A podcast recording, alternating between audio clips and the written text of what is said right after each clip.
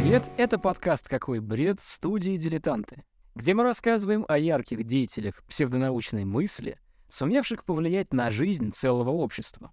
Меня зовут Лёша. Меня зовут Никита. И это наш третий выпуск.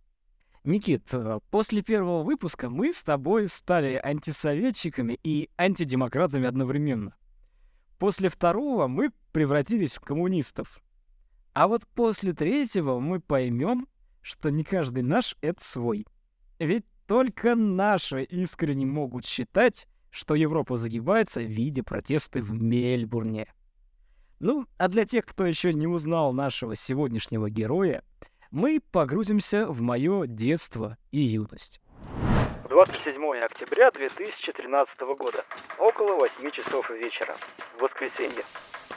Отец на кухне пьет кофе и смотрит очередной выпуск КВН. Разумеется, молодежь не смотрит КВН, а смотрит Comedy Club, созданный бывшими КВНщиками, так престижнее. Ну а я, как явный представитель будущего поколения, сижу и делаю домашку, 10 класс, физмат Матан. С кухни доносятся телевизионные аплодисменты и начинается очередная сцена с очередной приглашенной звездой. Привет, знакомься, это Стивен, мой жених. Он американец. Кто?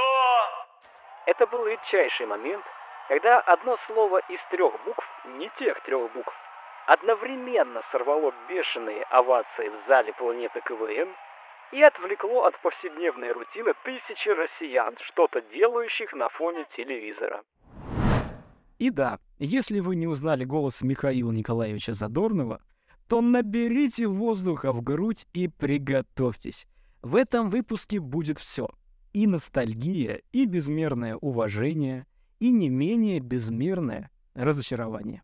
Ну, а пока я покупаю капитал по скидке, маркетплейсы — это ваш рекламный блок, мы погружаемся в советскую и постсоветскую Россию и Латвию.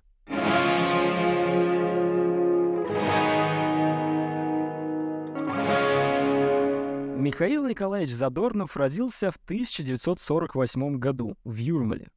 Отец Николай Павлович – писатель и лауреат Сталинской премии второй степени. Мама Елена Мельхиоровна работала корректором в Уфимской газете, там и познакомились. Знаешь, вообще история семьи и рода Задорновых — это сюжет отдельного фильма, ну или как минимум нашего с тобой подкаста, потому что Задорновы, это линия отца, они жили в Пензенской губернии. Дедушка по отцовской линии Михаила Николаевича был осужден на 10 лет в 1933 году и не дожил до освобождения, но был посмертно реабилитирован при Хрущеве в 1957 Ну, кстати, не знал об этом, то что его дед был э, осужден во времена Сталина. Это очень интересное наблюдение, и мне кажется, что отношение самого Задорнова, ну, немножечко контрастирует с э, тем, что он мог же быть а, антисоветчиком. Ну, вполне мог быть, но ты не поверишь, это еще не все, потому что я ничего не сказал про линию матери. Потому что мамина линия — это вообще бывшие дворяне, ведущие свой род от великого короля польского и князя литовского Стефана Батория. Дедушка Задорнова по линии матери участвовал в Первой мировой После провел несколько лет э, в лагерях системы ГУЛАГа на территории СССР. Ну, короче говоря, Михаил Николаевич типичный представитель такого советского интернационала. Кстати, Никит, э, когда я искал материалы, понял, что мне не повезло и повезло одновременно. Сам посуди, любая публичная персона, а Михаил Николаевич, как по мне, это первый советский и российский стендапер, Павел Воля, прости, это значит одно. Человек очень много рассказывает и говорит в том числе о своем детстве, юности и каких-либо других периодах жизни. Например, на одном из э, выступлений Задорнов рассказывал, что впервые очутился на сцене во втором классе, играя репку. Мол, сыграл настолько удачно, что его еще и на бис несколько раз позвали. Что будем с подобными фактами делать? Ну, мне кажется, это нужно все равно рассказать, потому что это ну, какое-то переживание человека, и он рассказывает это от своего лица. Но с пометкой то, что это он сам и рассказал о себе. То есть мы же можем себе представить, он может и преувеличить, потому что он это рассказывал не только в интервью, но и на сцене. Я помню что-то подобное. А на сцене к этому нужно относиться как к спектаклю. Вот, да, это стендап-выступление, если говорить совсем современным языком. Где-то он рассказывал как раз вот то, что тебе сказал про репку, он это рассказывал на одном из своих выступлений конкретно. Точно так же он рассказывал о том, что посещал драм-кружок. э, В одном из выступлений он сказал, что успел сыграть э, медведя в другой постановке. Но опять же, это могла быть шутка, это могло быть какое-то наполнение, которое работает на публику. И, наверное, нам нужно это все время держать в голове и держать в голове нашим зрителям. Ну, мы дополнительно об этом скажем перед озвучиванием факта. Ну да, наверное, так и поступим. Так вот, после обескураживающего успеха в роли репки, э, юный Миша окончил Рижскую среднюю школу номер 10, а после этого идет и поступает, как ты думаешь, куда? В МГУ? Было бы неплохо. В Москве он окажется чуть попозже, но после всех тех способностей, которые он проявляет, он берет вдруг и поступает в Рижский политех. Ну, Лёш, в целом от репки до политеха. Тем более рижского, я понял. Боже, нам не дадут рижского гражданства никогда, тем более литовского. Это отдельное государство, как Москва с Россией. Ты не поверишь, он поступает в рижский политех не из-за каких-то драм-кружков, которые там есть, или из-за того, что он резко захотел быть инженером. Поступает он туда из-за своего увлечения гандболом и сильной студенческой команды, которая есть в этом институте. Но перелом мениска ставит крест на карьере перспективного гандболиста. На втором курсе Задорнов резко осознает свое предназначение и переводится в Московский авиационный институт. И заканчивает обучение на инженера-механика в 1974 году. А не связано ли это с полетом Гагарина? Слушай, я тебе честно ничего сказать не могу, но вроде бы есть информация, что он занимался инженерией космических движков. И в названии его направления эти слова были убраны из-за определенной степени секретности. Если проводить аналогию, я знаю только одного человека, который пошел в медийную сферу жестко, а до этого был прям, ну, физиком-физиком. Здесь, конечно, инженер, а не физик, но это Александр Пушной. Человек был реально физиком-ядерщиком. Он закончил, по-моему, или не закончил аспирантуру. И ушел э, из Новосибирска, забрал документы из Новосибирского академгородка, уехал в Москву на заработки, потому что уже был известен через КВР. Ну, а сейчас он прекрасный музыкант, у него есть свой собственный YouTube-канал. Восхитительный музыкант. Дядь Саша, мы вас любим. Короче, в 1974 году он э, заканчивает обучение на инженера-механика в МАИ, а потом до 1978 года работает инженером и позже ведущим инженером на кафедре. То есть он не пошел в какое-то отраслеобразующее предприятие, не на завод, не занимался, видимо, какой-то практикой, а занимался деятельностью на кафедре. Кстати говоря, мне знаешь, это кого напоминает? Большинство м, рок-музыкантов в Советском Союзе в своей молодости отучились э, в таких вот инженерных вузах, инженерных институтах либо университетах. Я, например, сразу вспоминаю про Арию, там вроде бы то ли ее основатель, Владимир Холстинин, либо какой-то другой гитарист, он отучился вот прям в МАИ. Еще один пример, который сразу могу вспомнить, это Агата Кристи. Эта группа вообще изначально была студенческой и собиралась на базе студентов, которые учились на одном направлении. Ее основатель, один из, Вадим Самойлов, занимался звучанием и записью первых альбомов. А дальше, если бы судьба Агаты Кристи, например, сложилась неудачно, в свое время он подрабатывал вроде бы звукорежиссером в Наутилус Помпилиус. Короче говоря, занимался звуком, занимался примочками, сам мастерил какие-то педали и сам создавал звук своих гитар, либо, если там не гитара, а синтезаторов, чего-то подобного. По-моему, создавали они еще свои драм-машины, но это уже не точно. Ну и инженерное образование ему в этом, конечно же, помогало. Слушай, безусловно, да. По-моему, даже это машина времени, она же тоже вышла из э, каких-то инженерных людей, если я, конечно, не путаю.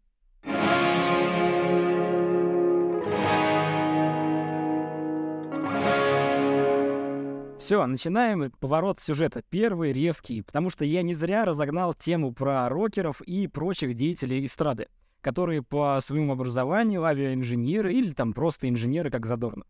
Потому что в 70-е годы Задорнов начал публиковать свои первые тексты. А главное, стал одним из э, создателей или руководителей агит-театра Московского авиационного института «Россия». Это название института. Будучи его актером, художественным руководителем и режиссером. Агит-театр стал популярен и ездил с гастролями по всему Союзу. И был награжден премией Ленинского комсомола. В том числе был награжден и Михаил Николаевич. Еще в молодости своей, да?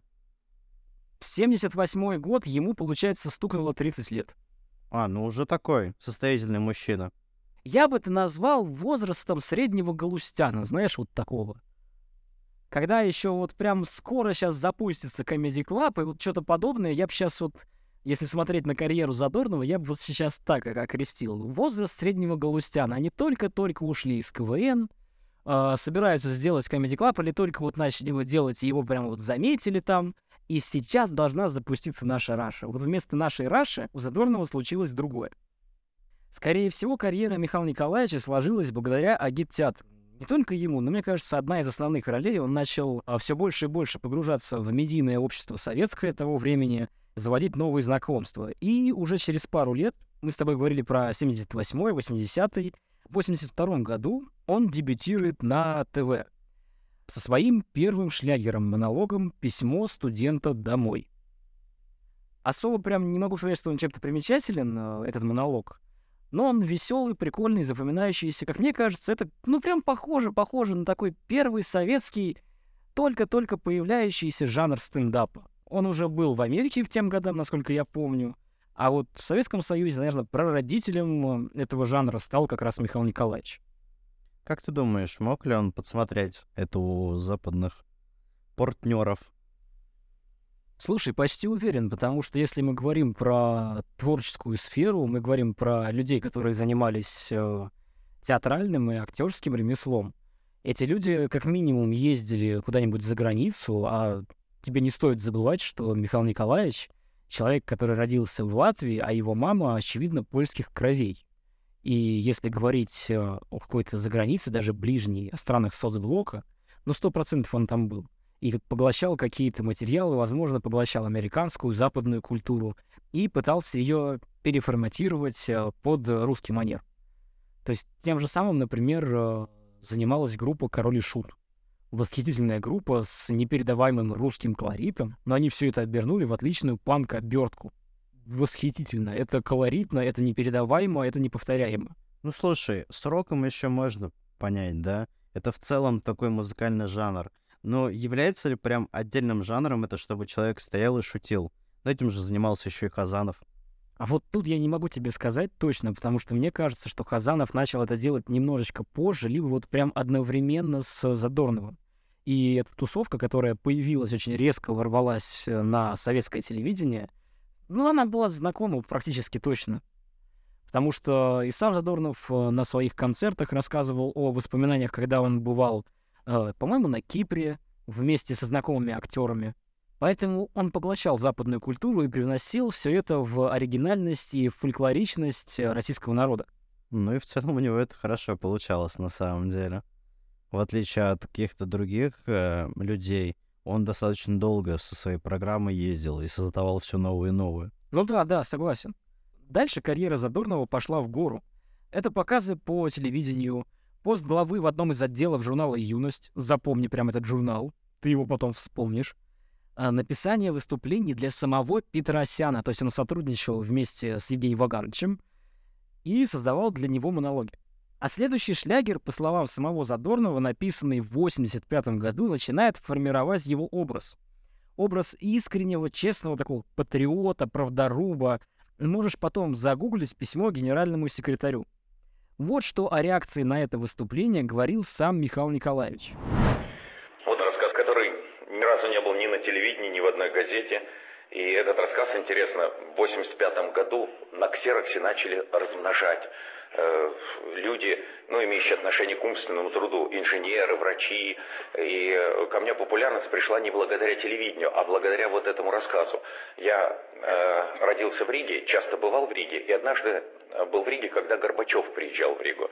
Я вам должен сказать, я много видел, как встречали разных высоких гостей в городах, но так как встречали в Риге Горбачева, меня тогда поразил. Газета «Нью-Йорк Таймс» после того, как этот рассказ стал известен, написала в Америке, что, видимо, действительно в Советском Союзе началась перестройка, и началось какое-то оживление, и что-то меняется, потому что впервые в сатирическом рассказе упомянуто имя генерального секретаря коммунистической партии. Это действительно было первый раз с 17 года. Так подожди, он говорит о 85-м году. Если Горбачев пришел в 88-м, и, по сути, перестройка такая, какая мы себе представляем, с жвачкой, с э, пепси, вот тогда она прямо началась. Вот, поэтому нам нужно крайне осторожно относиться к словам Михаила Николаевича, которые он произносил на выступлении, потому что, возможно, это часть образа, возможно, это часть стендапа, который он говорит на экспромте, не особо задумываясь о правдивости того, что он несет. Это не освобождает его, конечно, от ответственности, за это его уважать э, больше, наверное, точно не стоит. Но, опять же, стоит держать э, в уме то, что иногда он может временами, если не привирать, то каким-то образом приукрашивать свои слова и поступки. Но все-таки, если он это говорил на интервью, то да, к этому стоит, если особенно это ложь, относиться так себе.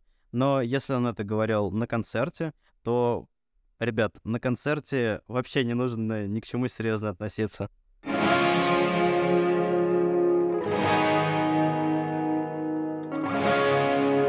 Никит, что ты вообще вот вспоминаешь, когда тебе говорят про Задорнова? Для меня это вот поздравление страны с новым 91-м годом. Нет, ну когда страну с Новым годом поздравляет не первое лицо страны, а сатирик, то значит трендец уже близко.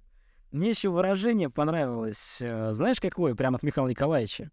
Когда политики занимают место сатириков, э, сатирикам приходится занимать место политиков. Ну, Реш, я не настолько старый, как ты, чтобы помнить обращение Задорнова на Новый год. Я все-таки помню, когда он э, начинал разгонять э, про США. Ну да, ну да. Мы с тобой хором можем сказать фразу, которая стала крылатой не только для Задорнова, но, наверное, и для большинства россиян, которые его слушали. Потому что если мы думаем а, про условную Америку и американцев, то мы сразу, сразу, сразу думаем, что они тупые.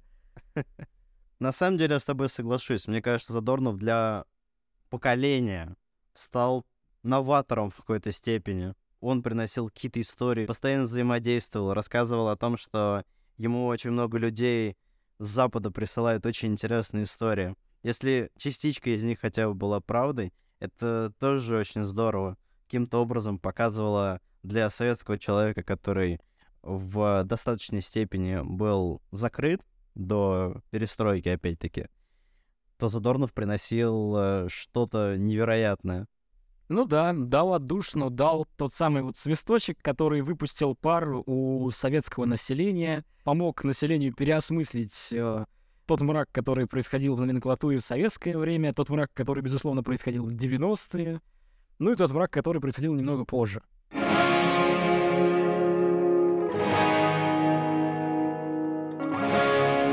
Ну а теперь, Никит, вторая сценарная петля.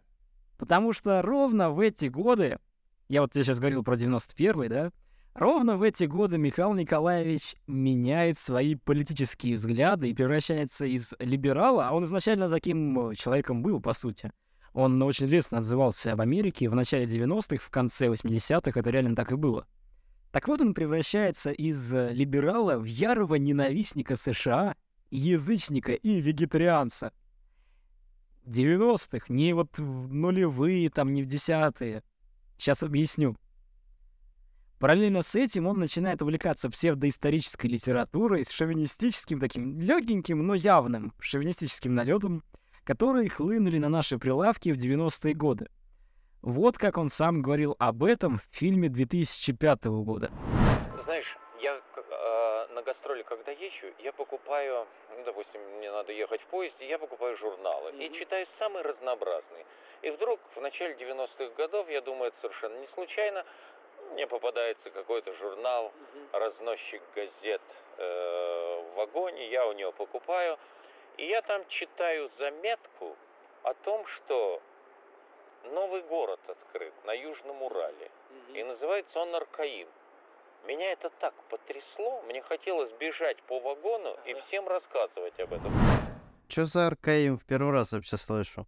Во, начинаем подбираться к самому интересному, к самой мякотке. Аргаим — это такой археологический памятник, а, но нашими неоязычниками и множеством эзотериков он воспринимается как такой вот русский Стоунхендж. Устраивают там шабаши, приезжают для восполнения энергии древних русов и прочее, прочее, прочее. Проблема только в том, что Аркаим — это датируемый исторический памятник с определенной культурой, которая изучена, ну не полностью, конечно, она изучается и до сих пор, и никаких древних русов с какими-то древними письменами там нет. Но для эзотериков Аркаим — это столица древних русов, они же славяно-арии. А популяризацию Аркаима эзотерическую продвигала, догадаетесь, кто? Тамара Михайловна Глоба. Жена того самого Глобы, который Павел. Кроме этого, в Аркаиме действовал... О, ща. Наберите воздуха в грудь. Набрали? Кроме этого, в Аркаиме еще действовал Национальный Арийский Союз, который изготавливал литье кулонов и браслетов в виде свастики на заказ. Прям в Аркаиме. Когда это прикрыли?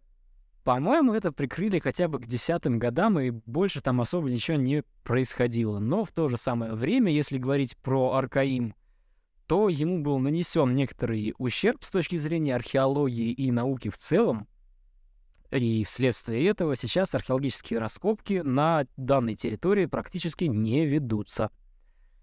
Из интересных вещей могу еще сказать то, что вот эти паломники, которые каждый раз приезжали на какие-нибудь дни летнего солнцестояния или чего-нибудь еще там, не знаю, славили Ерилу или кого-нибудь еще подобного, на одном из холмов э, до сих пор, по-моему, камнями выложено или чем-то, какой-то, чем-то белым, что ли, видел какие-то кадры с э, аэросфотосъемкой, там просто выложена свастика прямо на холме. Такая огромная, большая, красивая.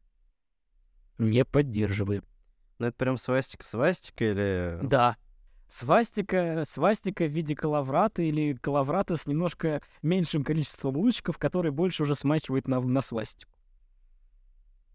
Притом самое, что интересное, калаврат как таковой с точки зрения истории у язычников славянских, если говорить про историков, которые это изучали, Калавраты тогда не использовались, да и слова такого у древних славян не было. С точки зрения этимологии, оно не могло появиться в славянском языке. Там существует некоторое сочетание букв, которое не присуще для славянских слов, для прославянского или какого-нибудь такого языка, который еще не оформился как язык отдельного народа, этноса. Все правильно, пацаны. Кто считает себя славянином, для нас это хохлома и водка. Всегда была и всегда будет. Запоминаем это. Свастика — зло. Но хочешь, я постараюсь запутать тебя еще больше. Что, если я тебе скажу, что Задорнов впервые узнал про буквицу, это так называемый родноверский старообрядческий алфавит, который был придуман, а не найден на каких-то археологических раскопках. Э, Его называли буквица. И вот этот вот алфавит и все остальное, что он э, узнал, так сказать, от предков, он вдохновился этим еще не в смутное время, не в 90-е. Давай, твои ставки когда? Ну, мне кажется, вот 80-е, вот это прям край. Но не раньше. Почти угадал, но все равно прогадал.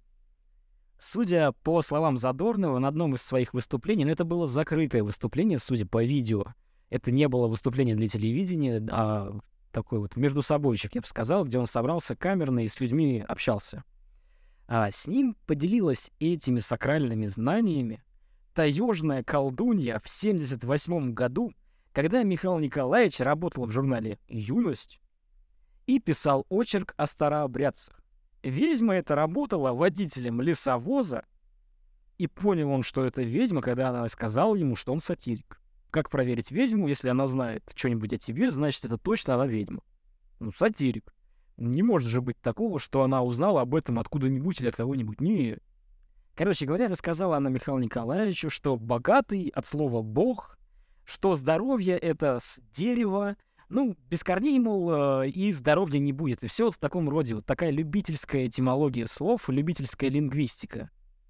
И еще тогда он проникся вот этим, но что-то забыл. А вот в 90-е, когда садился в очередной свой вагон, чтобы доехать до очередного города, чтобы провести очередное выступление, он вдруг купил э, томик какой-то печатной продукции самопальной, и там написали про Аркаим, которому несколько тысяч лет, и там жили русы. И он вспомнил все это, и он так проникся, ему так хотелось всем рассказать про то, что вот, смотрите, Аркаим. Да, я хотел на самом деле разогнать, что это могла быть просто реклама, типа как его популярную персону туда позвали. Вот, а ты прям сейчас рассказал. Прям это Э, я тоже сначала думал, что это могло быть вот какой-то рекламой, пиар-ходом, что вот его позвали туда. Э, забегая вперед, когда, к сожалению, Михаил Николаевич скончался, на его похороны пришло много людей, которые причастны к Comedy Club, на мое огромное удивление. И позже Семен Слепаков, блогер, писатель, музыкант, пока не иногент, скоро иногент, наверное, а, вот он как раз защищал Михаила Николаевича и говорил, что все то, что он говорил, это просто образ, который идеально он создал для себя. Но чуть-чуть я тебе сейчас расскажу информацию, из которой ты поймешь, что, скорее всего, это все-таки не образ.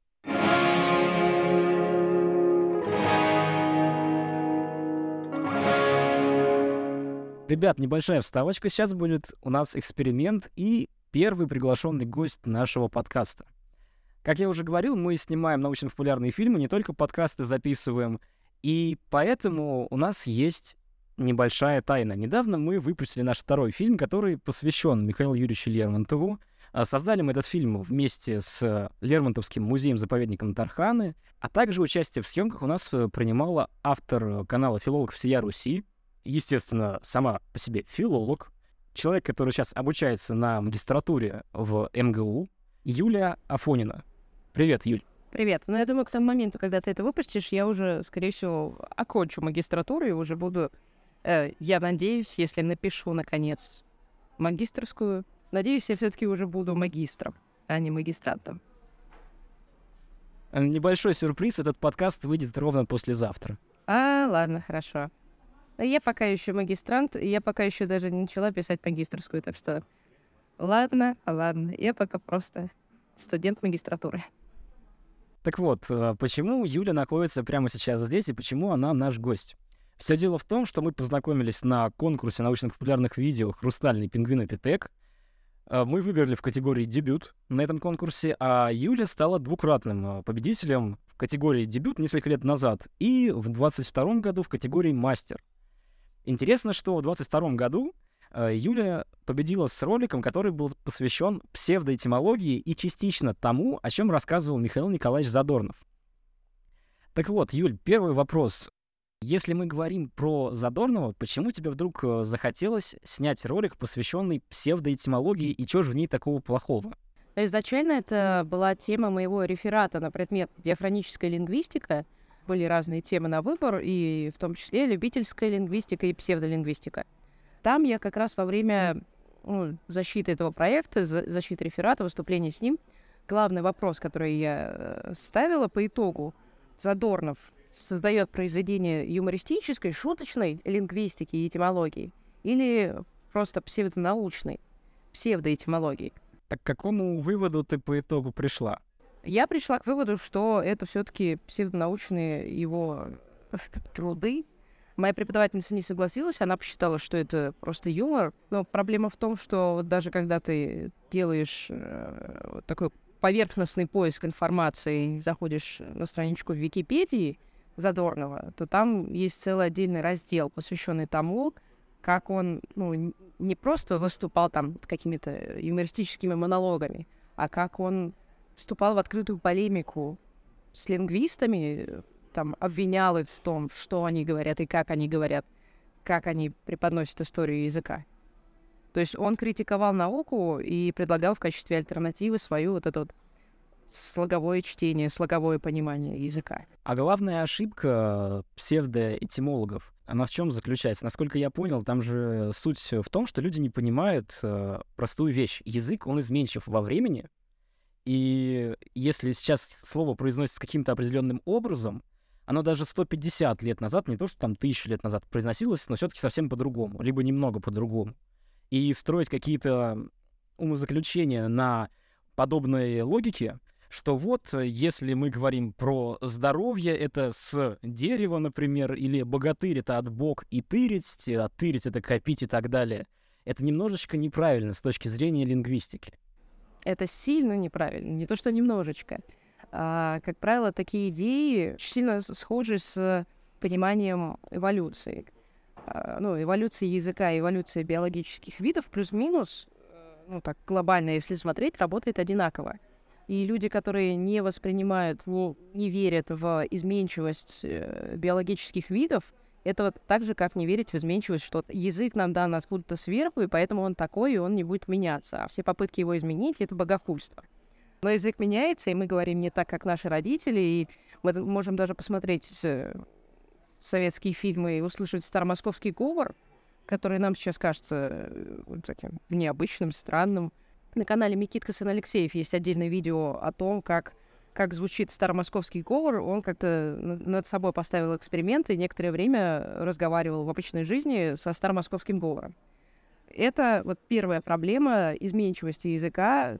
Люди во многом, кстати, мне кажется, из-за исторических фильмов, где там князь Владимир говорит на современном нам русском языке, люди думают, что, наверное, так и был, наверное, так люди общались, так, так, так все это и выглядело. Но еще одна очень важная проблема, с которой сталкиваются лингвисты, когда смотрят на псевдолингвистов, это странное деление на морфемы, на какие-то минимальные единицы. Это как раз вот этот конфликт между слоговым, вот этим задорновским реальным положением дел. Потому что если мы смотрим в реальности, слово состоит из более элементарных каких-то единиц, ну, грубо говоря, то, что мы изучали в школе, приставка, суффикс, окончание. И мы очень спокойно можем из этих пазлов собирать, разбирать слова. Вот смотри, дописать, дойти, дочитать. Ну, то есть это достигнуть чего-то. Мы видим отдельно вот эту морфему, у нее есть значение, но она такая и с таким значением, не потому что это слог «до», а потому что это приставка «до». А псевдоэтимолог может взять вот просто на стыке двух вот таких вот морфем, взять и сказать, а вот тут я хочу, чтобы вот это имело значение, как у того же самого Задорного, но «га». Вот ему на «но» пофиг, он говорит, что «га» имеет значение движения. Но то, что «га», ну, ты, ты скажешь «ноги», и все, этот слог пропадает, и никакого движения уже в этом нет. Потому что тут немного другое деление на минимальные единицы. Там есть окончание «а», которое меняется в зависимости от формы, и корень «ног». Но псевдоэтимолог делит э, все так, как он хочет, так, как он себе это представляет, просто для того, чтобы это отвечало каким-то его представлениям о языке. Мне кажется, это одна из важнейших проблем и, возможно, это проблема в образовании, возможно, не, недостаточно у людей формируется понимание того, как существует язык. Да, соглашусь с тобой. Вот самая-самая огромная проблема, как мне кажется, на данный момент, заключается в образовании, потому что если человек считает, что филолог — это просто человек, который изучает там правила русского языка, жиши, пиши с буквой «и», настолько принижает э, филологов, лингвистов, этимологов, и всех людей, которые изучают законы формирования языка, эволюционные в том числе.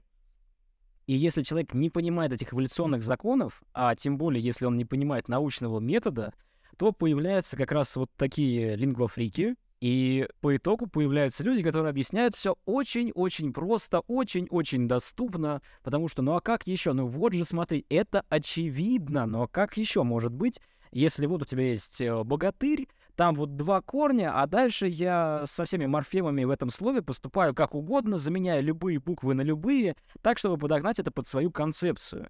Ведь научный метод, он работает совершенно по-другому. Ты не подгоняешь под концепцию, а создаешь концепцию, исходя из того, какие данные у тебя имеются. Ну, кстати, а насчет богатырь, богатырить. Но ведь есть примеры, которые мы еще со школы помним, а, которые нам дают вот как такая удобная техника запоминания, что медведь — это тот, кто медом ведает.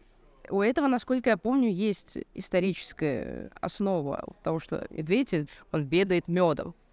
Но другие примеры этимологии гораздо менее очевидные, заимствованных слов для того, чтобы понимать внутреннюю форму языка, что, э, внутреннюю форму слова, чтобы понимать, что киллер имеет в себе значение, потому что это от слова kill, Для этого нужно знать язык, для этого там вот этого банального знать, как будет медведь и как будет там мед и ветать, это первокласснику можно объяснить.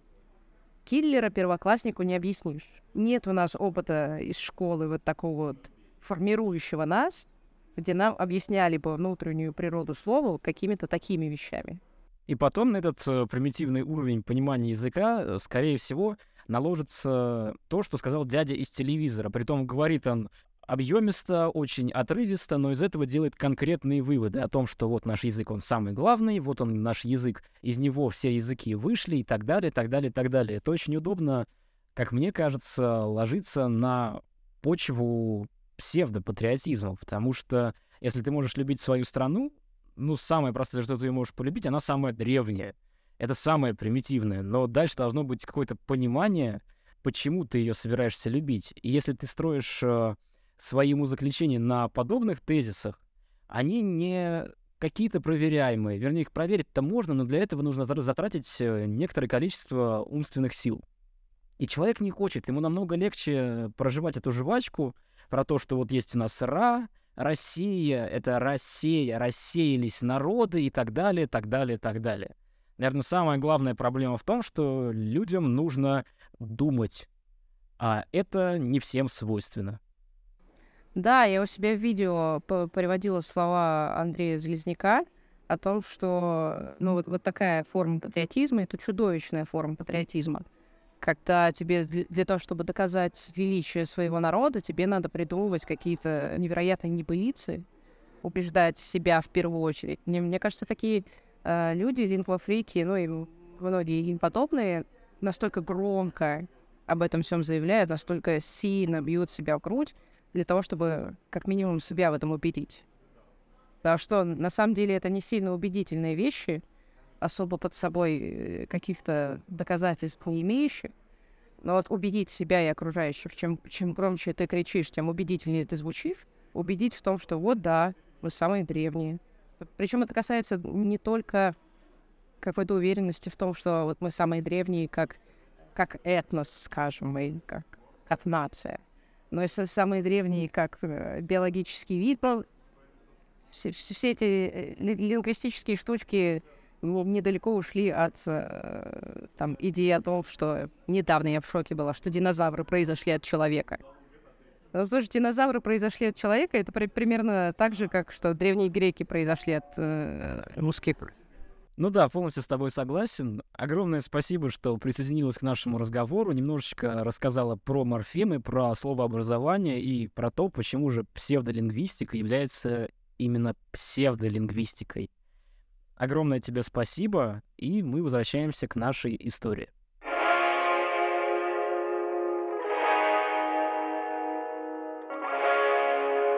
Кроме этого, кроме той самой э, любительской лингвистики, которую я тебе рассказал, и которую он начинает потихонечку изучать раз за разом и вплетать в повествование на своих выступлениях, а, Задорнов работает и заручается поддержкой с доктором философских наук, который вдруг начал заниматься рунической расшифровкой древнего языка русов и славяно-ариев. Это Валерий Чудинов. Ну, вот так вот. Вдруг начал человек изучать. Притом э, эти руны, напомню, ни у каких э, славянских племен не было рун. Никогда. Так вот, э, этот доктор философских наук Валерий Чудинов начинает находить древние славянские руны везде. На каких-то древних камнях, на улицах, в лесах, еще где угодно. Потом древние славянские руны он начал видеть везде, даже на снимках солнца он рассмотрел древние руны про славян-русов. Над ним знаешь, как пошутили? Короче говоря, ему принесли фотоснимок, сказали, что это очередной то ли снимок солнца, то ли что-то еще, ну, короче, сказали, что что-то типа нормальное.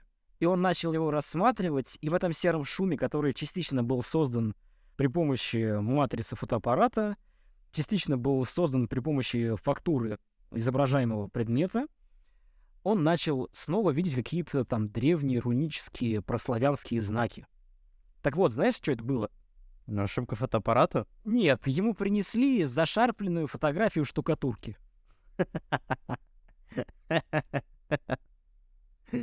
А, пранканули деда, короче. Это вообще, ну, восхитительный персонаж. Боже мой, на солнце видеть древние прославянские руны. Руны.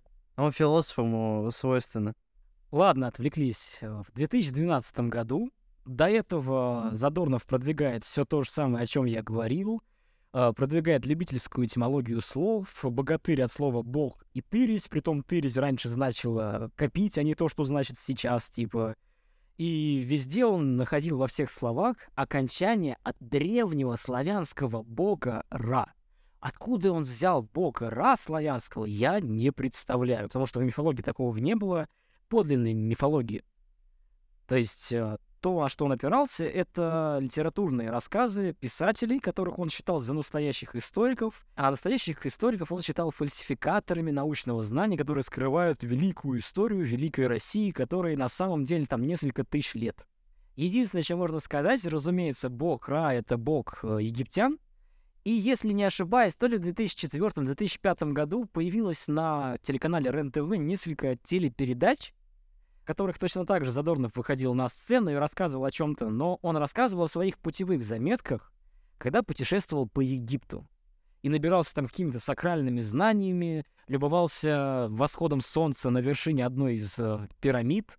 Походу, у него это как-то вместе все сплелось, да еще и с э, верованиями родноверов, э, неоязычников это сплелось во что-то очень и очень странное, такую смесь прям ядерную. Но он же все-таки не сразу стал сходить с ума, да?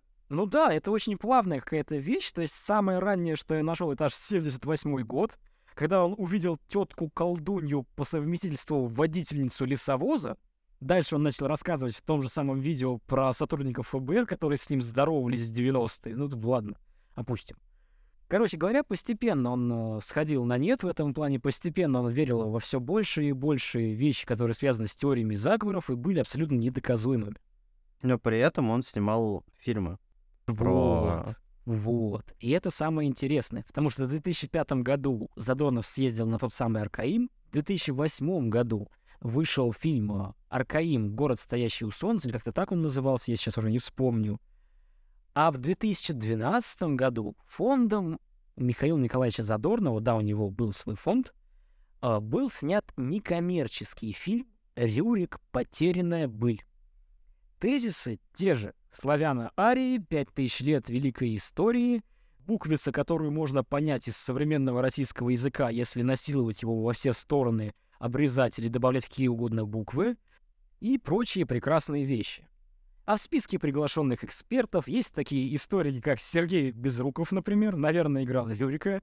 Ну, если серьезно, то, например, приглашен Анатолий Клесов, э, рассказывающий про определенный славянский русский ген и про то, что русские генетически отличаются от всех остальных этносов.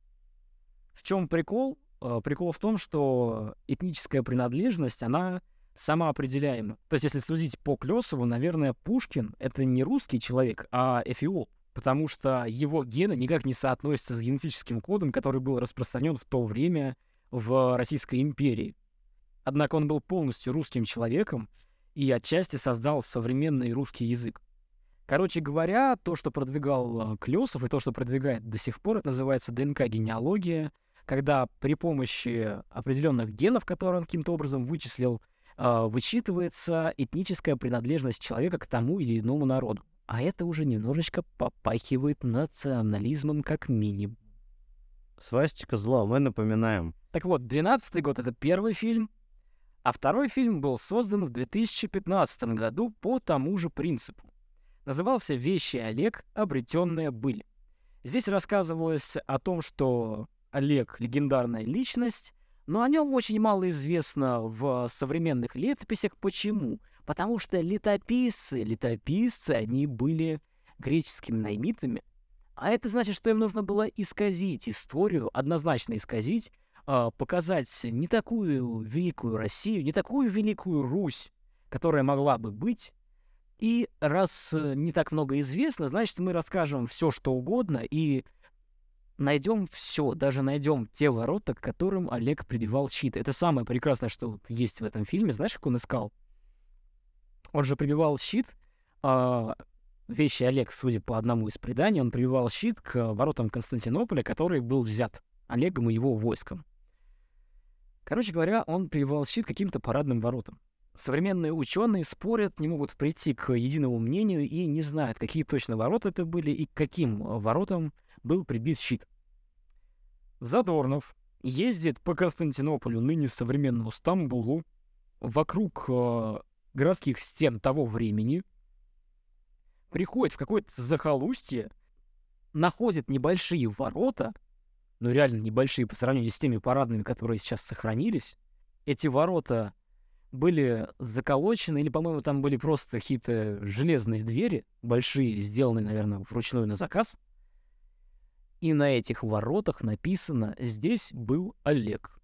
По мнению Задорнова, народная память, которая сохраняется через века, как раз и помогает настоящим историкам определить историческую истину. И таким образом Задорнов решил, что эти ворота как раз были теми самыми, к которым Олег прибил щит.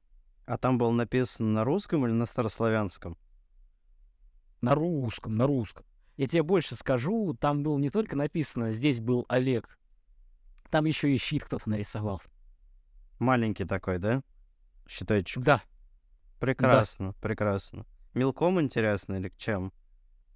Ну, накорябали просто на а. железных воротах. Был бы смешно с шариковой ручкой. На черных. Нормально. Не, ну слушай, это на самом деле настолько мракобесием уже звучит. То, что мне даже интересно, что дальше что будет. Ну, типа, это же как-то прогрессировало у него. Потому что, ну, я помню там э, его концерты 12 14 да даже 16 года. Они все еще, типа, были нормальные. Да, иногда у него комедия наблюдения, как это называется, он начинал рассказывать там, да, вот Ра, Солнце, вот это вот все. Ра, Россия, вот это, да. И уже тогда это звучало очень странно. Но он это как-то э, фасовал еще, то есть это нормировано. Что же с ним дальше-то случилось? Потому что я помню, там, может, за год, за полтора до своей смерти какой-то концерт посмотрел. Он там только об этом он рассказывал, только об этом. Так вот, я тебе еще не все договорил про этот фильм, потому что, если говорить про дату смерти, это 17-й год, а отмотаем полтора года назад, это 15-й. 15-й год как раз это второй фильм. И в этом фильме снимались прекрасные научные эксперты. Такие, как актер Сергей Безруков, снова, видимо, теперь в роли вещего Олега, певец Пелагея, певец Сергей Трофимов, актер Дмитрий Певцов, а также, например, ведический психолог Валерий Синельников. Что такое ведический психолог? Я не знаю, я не нашел этого определения, но это написано в титрах фильма. То есть этот Валерий Синельников, он что-то разговаривает, он говорит на фоне красивая картинка, и внизу подписан титр «Валерий Синельников, ведический психолог». Я надеюсь, это они опечатались. Потому что звучит какое-то заболевание. Я не знаю, где учат на ведических психологов, уважаемые зрители и слушатели. Если вы меня слышите и можете мне рассказать, пришлите, пожалуйста, либо нам на почту, либо напишите в комментариях, потому что нам реально интересно. Кто пришлет первый, мы обязательно как-нибудь отблагодарим. И, разумеется, скажем либо имя, фамилию, либо никнейм. Кстати говоря, да, прикольно, потому что мы время от времени проводим э, в нашей студии конкурсы. У нас уже один подписчик э, выиграл плакат нашего второго фильма, так что можем устроить второй конкурс. И тот человек, который нам лучше всего и краше всего расскажет, кто же такой ведический психолог, мы его тоже чем-нибудь наградим. Может быть, тоже плакатиком, наверное, с автографами всех участников, э, тех, кто снимал и снимался в фильме. В общем, пишите в комментариях.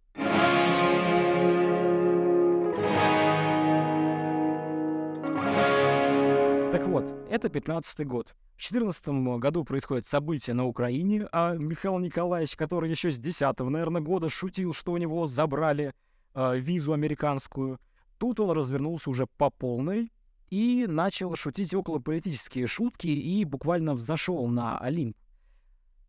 Потому что второй фильм, который был создан э, частично на деньги, видимо, точно так же Михаила Николаевича и его фонда, на этот фильм собирались средства, собирались средства с э, жителей нашей планеты. 4 миллиона рублей, э, которые вкладывались в бюджет, из этих 4 миллионов 3 — это пожертвования его зрителей.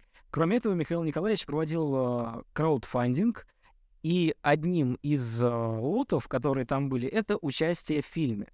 В фильме очень много вставок, таких около исторических, где довольные прекрасные женщины бегают по полям или там собирают рожь пшеницу в вышиванках, разумеется, российских, никаких не украинских же, это же не протоукры, Возможно, это были зрительницы. Скорее всего, мне кажется, это не зрительницы, а участницы тех самых этнопарков, с которыми совместно делал Задорнов свой фильм, и первый, и второй, потому что он сотрудничал и в титрах об этом указывал. Однако в фильме есть вставки с камерным выступлением Михаила Николаевича перед э, небольшим кругом зрителей. Вполне возможно, это и есть одни из главных спонсоров э, его фильма. Как мне кажется, это вот было именно так, потому что, ну, каким образом ты еще покажешь участие в фильме людей? Это самый простой такой способ, как мне кажется. К 2015 году Задорнов выходит уже практически на пик своей карьеры. Вроде бы казалось, ну куда уж дальше, куда уж выше, и раз за разом так может казаться, но нет, он уверенно идет только вперед. А в 2016 году узнает о смертельном диагнозе. У него рак мозга. Рак мозга вроде бы уже неоперабельный. И в течение всего 16 года, 17 года он борется со смертельной болезнью.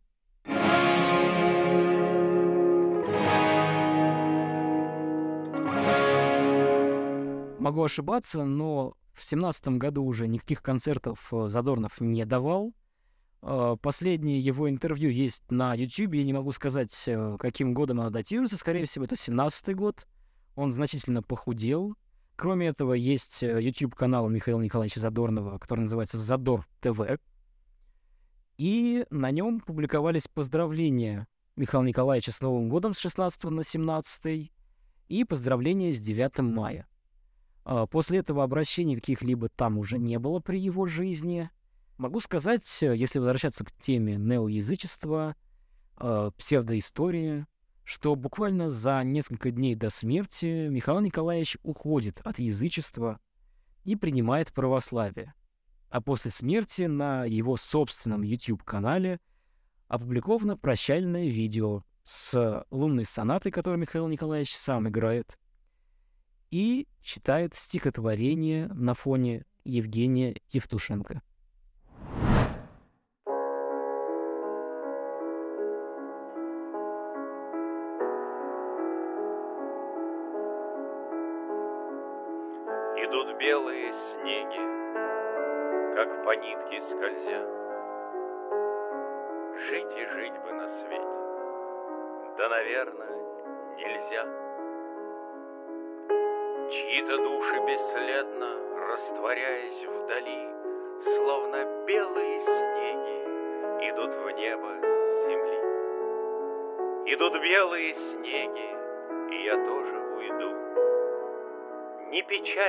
Смерти, и бессмертия не жду.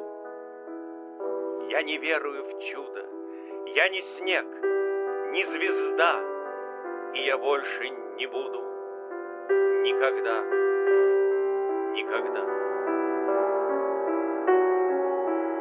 И я думаю, грешный, ну а кем же я был?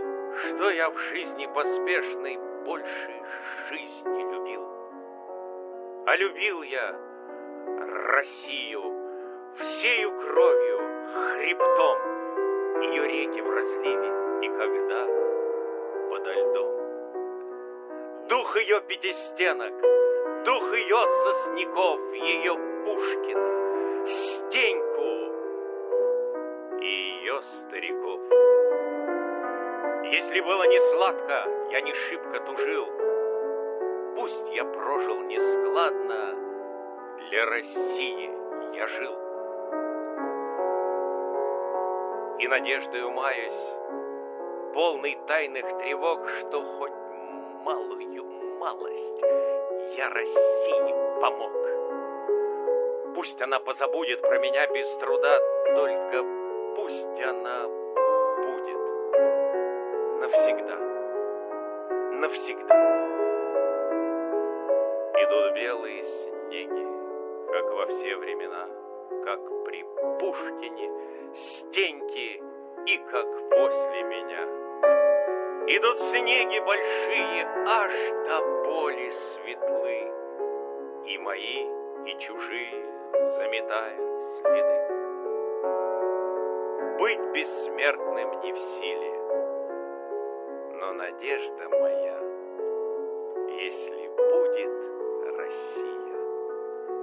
значит буду и я.